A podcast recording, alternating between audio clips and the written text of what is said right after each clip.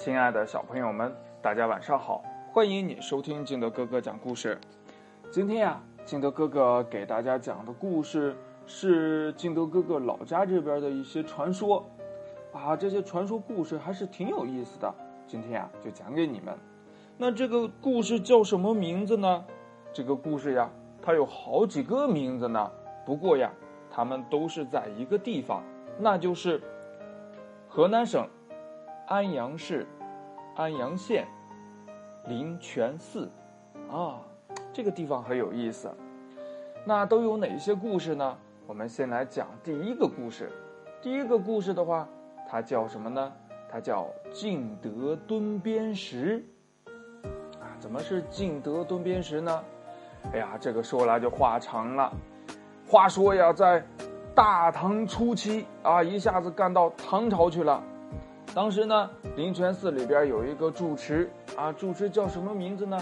我们想一想啊，啊，不能叫他一休呀，我们就叫他那个，嗯，这个这个这个师傅吧，啊，我们就喊他叫师傅哈。这个师傅呀是住持，然后呢，这个唐王李世民呢，他的妈妈有一天就生病了，呀，这李世民找了好多的医生呀，要给他妈妈看病。啊！但是这医生都看不了，怎么办呢？这急得李世民啊，这这这晚上都睡不好。忽然呢，这有一天晚上，这李世民就做了一个梦，他梦见呀，有一个神仙跟他说：“说这个唐王呀，你母亲的这个病呀，只有一个人能够医好。”这唐王李世民就赶紧问呢，说：“这个神仙呐，这谁能医好我妈妈的病啊？”神仙就跟他说了：“说你就到这个。”啊，灵泉寺啊，那里边的一个叫呃这个师傅的这个人啊，他能治好你妈妈的病。第二天早上呢，这个李世民就开始沐浴更衣啊，什么意思呢？就是洗洗澡、换换衣服啊，干干净净的，哎，就去拜来拜访这个啊和尚了。到了这儿呢，这个一进灵泉寺，哇，好多的和尚都在外边迎接这个李世民呢。但是呢，这个住持师傅没有在。李世民呢有一个大将，他叫什么呢？他叫尉迟恭。啊，尉迟恭一看，哎呀，怎么，我们家唐王来看你是给你面子呀？啊，你你那，你怎么这么没有教养呢？啊，你怎么这么不懂礼貌呢？啊，你不来迎接我们啊？你你这个很过分。啊，我很生气，啊，但是呢，嗯，他又不敢说什么。一会儿呀，这李世民就去店里面，哎，找到了这个师傅，跟这个师傅就说呀，我妈妈得了什么病，然后怎么怎么怎么样，啊，这个师傅呢就给李世民开了一张药方，说啊，这回去以后就照着药方去买药啊，啊，每天一天喝三顿，啊，饭后喝。啊，这个不能用热水，不能用凉水，得用温水喝啊！这么阿姨说好，李世民就回家了，拿着这个药方就走了。这走的时候，他要出来送一送，对不对？那像谁来我们家做客的时候，我们都要送一送人家。哎，这个老和尚又没有出来，这个尉迟恭就更生气了呀！哎呀，我就我就很生气呀！啊，这是。哪家的小朋友，你怎么这么不懂礼貌啊？我们是唐王呀，啊啊，这这这个皇上呀，他来拜访你，你都不送一下，我真的很生气啊！我气得我受不了了。但是呢，还是没有办法呀，他就边走边生气，边生气边走，走着走着走着，哎，嗯，他实在是气不过了，他就跟这个唐王李世民说呀。这个启奏陛下，李世民说呀：“你你怎么了？”说：“呀，我我我我我肚子有点不舒服呀。”哎，对了，我还有个东西我忘在灵泉寺了，我得回去一趟。李世民就想啊，说：“哎呀，你真是懒人上套，死尿多。你算了，你赶紧去吧。你你那个什么，抓抓紧点啊！我们先走，你骑着马快，你赶紧追我们哈。”哎哎，好嘞，好嘞！哎，这尉迟恭呢，调转马头，又开回了这个灵泉寺。结果到灵泉寺门口了，一看，哎呀，让他大吃一惊啊！说怎么了呀？这个门前面有人在迎接他，但是呀，不是那些小和尚们，谁呀？就是这个方丈住持大师傅，他在那儿跪着迎接这个尉迟恭呢。尉迟恭就问他呀，说：“哎，你这个和尚。”我们家唐王来拜访你的时候，你不不不不出来迎接他，走走的时候你也不送，你现在跪拜我是什么意思呀？这和尚就对这个尉迟恭说呀：“尉迟将军，唐王来看我是来尊敬我的，你这番回来是来杀我的。”所以呀，小僧也要向您祈求放我一命呀！哎呀，这个尉迟恭当时就想呀，这中国老话说了呀，杀人不过头点地，这这这老和尚都给我磕头了，我也不能杀他了呀，那怎么办呢？哎呀，生气呀，他憋着一肚子火呀。那小朋友们可能不知道啊，这个尉迟恭呀，他使用的兵器是一根铜鞭，啊，这个很厉害，这个武器。然后他还一生气啊呀呀呀呀呀呀呀！我生气的不得了啦，怎么办呀？刚好呀，在他的马边有一块大石头。尉迟恭呢，一生气就把他钢鞭在这石头上一蹲，咚，然后这石头随声而裂呀，咔。就裂成了两半，所以呀，这块石头就叫敬德蹲边石啊，厉害吧？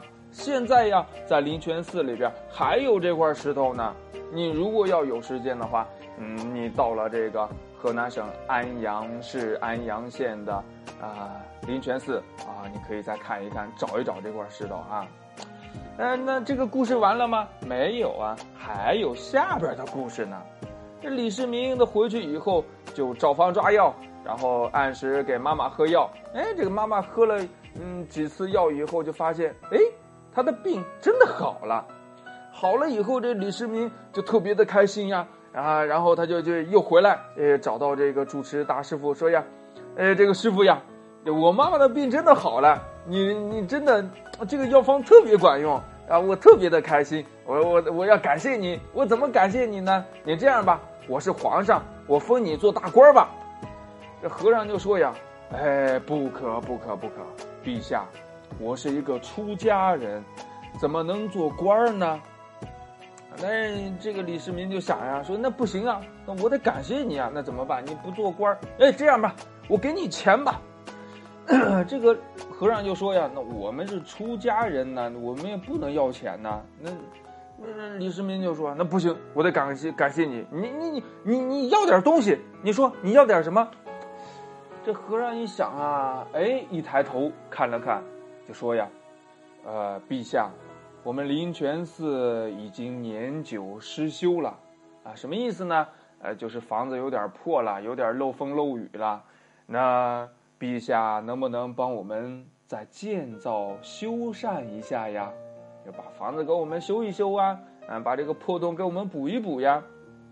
哎，这李世民就想，哎呀，这不是什么大事儿啊！你这样来，呃，那个那个谁，你过来，嗯，我跟你说啊，呃，就给灵泉寺两锅黄金，两锅白银，啊，以前的那个。好几十人吃饭的那个大锅呀，啊，一锅装满一锅啊，这个黄金，两锅黄金，两锅白银，哎呀，这么多钱呐！然后李世民就跟他说呀，说你这样吧，啊，我也别找人给你修了，啊，你们村上面呀，就找这些村民啊，帮你修缮一下，这些钱已经足够你们用了啊。然后呢，这个老和尚就说，哎，行，可以，好的，谢谢。啊，于是呢，这李世民就走了。走了以后呢，这回来，这大师傅就让村里边的人呢帮忙把这房子啊寺寺庙呃修缮了一下。那修完了以后呢，整整用了一锅金，一锅银，那还剩下一锅金，一锅银呢，怎么办呢？村民呢，就去问这个师傅了，说：“师傅呀，剩下的钱，嗯，怎么办呢？”师傅就说呀：“说这是真龙天子啊，李世民赐给我们修缮寺庙的，那这个钱呢？”专款专用，不能挪用公款啊！我们这个钱不能乱花。那这个钱呢？啊，你们就埋到后山上吧。哎，灵泉寺呀，它上面有一座山，名字呢叫宝山。哦，这个名字特别好，对不对啊？宝山。于是呢，这个村民就把这个一锅金一锅银，就埋在了后山上。呃，当时就说呀，说这个万一到时候埋一个地方找不见怎么办呀？哎，有一个人发现了，说在这个半山腰上呀，有一棵树很奇怪。这棵树有什么奇怪的呢？别的树都是直直的往上长，而这一棵树呀，它是一个人字形的，刚好是两棵树长在了一起。那我们呢，就把这一锅金和一锅银。全部埋在这棵树下边，这样的话以后用的时候我们也能找得到。啊，行，这个村民就一起帮忙把这个一锅金一锅银全部啊埋在了地里边。这晚上回到家里呀，这些有一些村民呀就生了歹意啊，他就开始动坏眼了、坏心眼了。哎呀，那么多钱呐，埋在地里边它没有用啊啊！万一被这个腐蚀了怎么办啊？万一被这个小偷偷走了怎么办？算了，还是我去偷走吧。哎呀，第二天早上呀，这好几个村民哎就开始了，哎，走走走走走，我们把那些金银给它挖出来，我们花掉好不好？哎，说你不好吧？哎，没什么不好的，一块去吧。哎哎，去了。到那儿以后呀，哎呦喂！一到后山上，所有的人傻眼了，上哪儿找这一锅金一锅银去呀？上哪儿找这两棵树长在一起的人字形的树呢？没有了吗？不是没有了，是后山上很多树都长成了人字形的，还怎么挖呀？怎么找呀？哎。看到这种情况呀，所有的人也就死心了。哎，不是我自己的钱，算了算了算了，不要了。这个故事呀，就叫金银两大锅。还有一个故事呢，叫什么呢？叫飞来塔。嗯，这个塔呢，我们明天给你讲。好了，亲爱的小朋友们。今天的故事就到这里。喜欢听金德哥哥讲故事的，欢迎你下载喜马拉雅，关注金德哥哥。同样呢，你也可以添加我的个人微信号码幺三三三零五七八五六八来关注我故事的更新。亲爱的小朋友们，明天讲飞来塔，一定要听哦。晚安，拜拜。